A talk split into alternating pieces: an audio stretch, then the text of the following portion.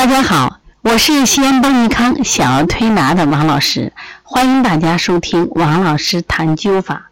说到灸法呢，我们古人对它的评价很高，不管是宋代的窦才，他认为保命之法，着艾第一，丹药第二，附子才第三位。在《黄帝内经》里面也认为，针之不及，药之不到，必灸之。可见。我们灸法的重要性。我们国家在民国和解放初期的时候，有一位著名的针灸学家，叫陈达安。陈达安先生，他们家就世传针灸。当然了，年轻的时候他们都是以针为主。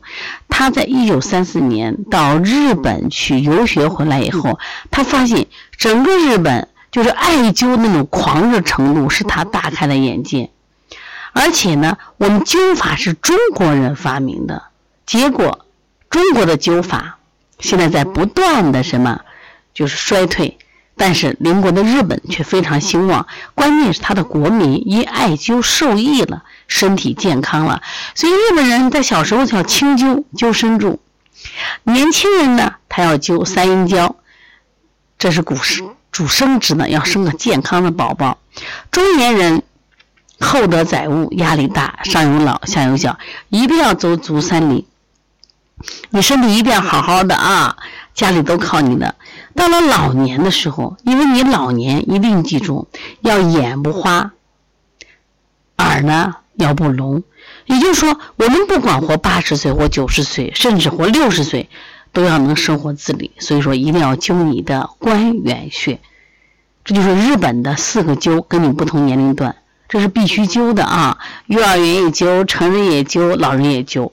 那我们他通过临床，他也发现灸法的力量远远大于针，所以在他晚年的时候，他就提倡针法。所以他也写了一本书，就是《简易灸治》，以最通俗、最普通的语言来教给大家去灸，让大家对这个艾灸感兴趣。因为这个这个药材很好取嘛。你本身有屋前窗后都可能有这种艾叶，对不对？而且这技术也不是很难。那今天呢，我们来分享的是陈德安老师用艾灸治疗面神经麻痹。那么什么叫面神经麻痹呢？俗称就是面瘫、歪嘴巴、歪歪嘴，你见过吗？那这个没有年龄的限制啊，就是患者就是连最基本的抬眉、闭眼、鼓嘴都无法完成了啊，所以不管从形象啊，从生活上都有很大的痛苦。那么很多人都通过用针来治，那今天我教给你用这个艾灸来治，效果是非常好的。农业社里的会计小林才二十一岁，他早就找好了对象，还有半个月要结婚了。那天啊，在地里参加的工作，在田里工作，好像脸上被吹到一阵风似的，没有注意。和他在一起的工作的社员姊妹们说：“哎，小林，小林，你的嘴巴怎么歪了？”然后他才觉得右边面部肌肉有些紧绷绷的，说话张口都有点不自然。马上回家拿镜子一看，哇的一声哭起来了，马上就要成为新娘了嘛！孩子嘴歪怎么办？他的妈妈知道了，说不要着急，不要着急，是这，咱们前村的朱老伯伯他会艾灸的，那么明天呢，让你的这个爱人陪你去吧。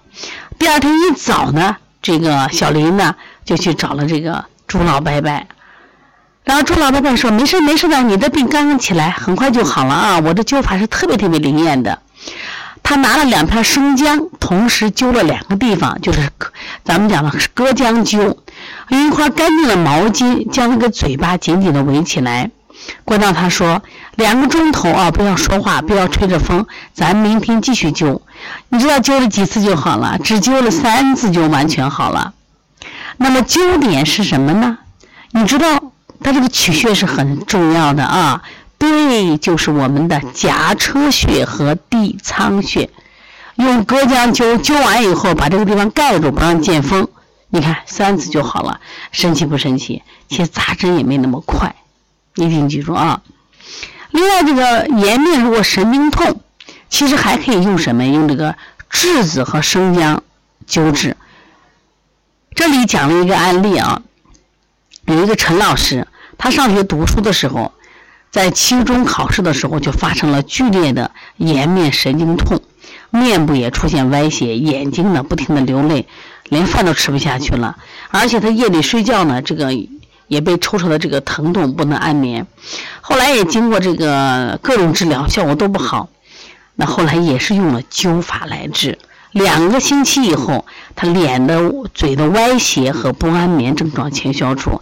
三个月以后，疼痛消失，灸了三个月光景，完全都根治了。那么这件事距离他是发病已经七八年了，从此再没有发过。那么你们想不想知道用哪些穴位灸呢？来，拿出笔来。啊，我们来记一下啊，这些好的方法都是程德安老师临临床时见过的，而有效的啊，希望大家一定要记下来，注意记。肩膀上的肩颈穴，额头上的阳白，耳朵旁边的下关、听宫、大迎、颊车，还有后脑勺的脑户、风池，别忘了还有足三里啊，肩颈、阳白、下关、听宫。大营也在我们的下巴这啊，大营这块儿。另外，颊车、脑户、风池、足三里啊。所以没有想到吧？你看，用一个简单的灸法。这一般灸法用什么灸法？就是我们直接灸，觉得在脸上可能不好看啊。我们用艾条灸效果没有，直接直接灸好，那我们就换成隔姜灸啊，效果非常好的。